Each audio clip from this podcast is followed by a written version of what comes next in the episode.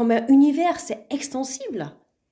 Donc même si on a atteint le bord, l'univers de toute façon, il va nous échapper parce que, parce que les bordures, elles s'élargissent. Et c'est exactement la même chose au tango. Et ben, d'ailleurs, je souhaite à tout le monde, euh, et même au maestro, qui, qui puisse progresser jusqu'à la fin de leur vie.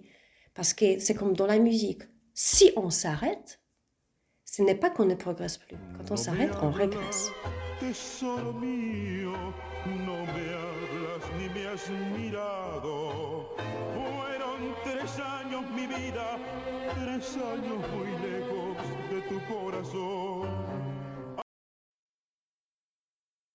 Et justement, euh, je voulais parler de, de, cette situation un peu particulière qui nous touche tous, euh, notamment le confinement, où on ne peut plus se voir en groupe, c'est interdit, ce serait déraisonnable de se voir en groupe et de, s'exercer, de danser.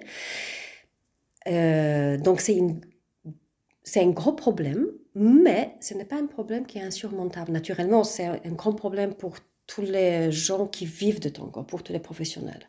C'est comme pour moi, pour une musicienne, pour une musicienne, cette euh, époque où tous les concerts sont annulés, c'est une époque euh, très décevante, très frustrante et, et qui peut être euh, en fait à terme fatale pour certains. Mais d'autre côté, pour l'art, je vais dire peut-être quelque chose qui va être assez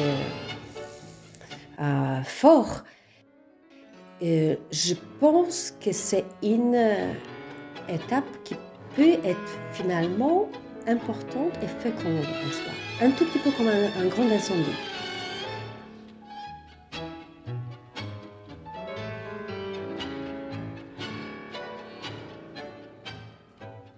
La terre devient fertile derrière. Ici, euh, je pense que le tango qu'on va retrouver euh, en sortant du confinement ne sera certainement plus le même pour différentes raisons. Mais euh, il ne faut pas oublier que ceux qui, vraiment qui gardent euh, euh, cet intérêt très profond, cette, ce feu pour le tango et cette volonté de progresser, de continuer, eux, ils continuent à progresser. Parce que même même tout seul, même son partenaire, on peut quand même trouver un moyen d'exercer. Naturellement, ce n'est plus un échange, ce n'est plus un dialogue, mais on peut au moins euh, se réfugier en soi-même, chercher dans notre corps ce qu'on peut améliorer, chercher dans notre corps ce tango qui devait d'ailleurs partir d'abord de chez nous, de chez moi-même pour pouvoir le partager.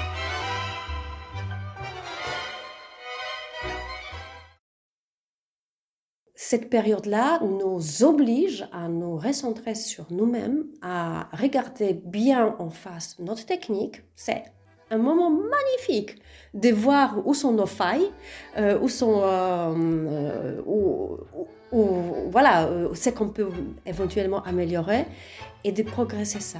C'est aussi le moment de peut-être penser à une autre pédagogie. C'est peut-être un moment aussi à à s'intéresser un peu plus à l'histoire de Tongo, l'histoire des orchestres, des anecdotes. Moi, je suis en plein dedans et c'est absolument fascinant. Le Tongo, ce n'est pas juste euh, voilà, remuer les pieds sur, sur le parquet.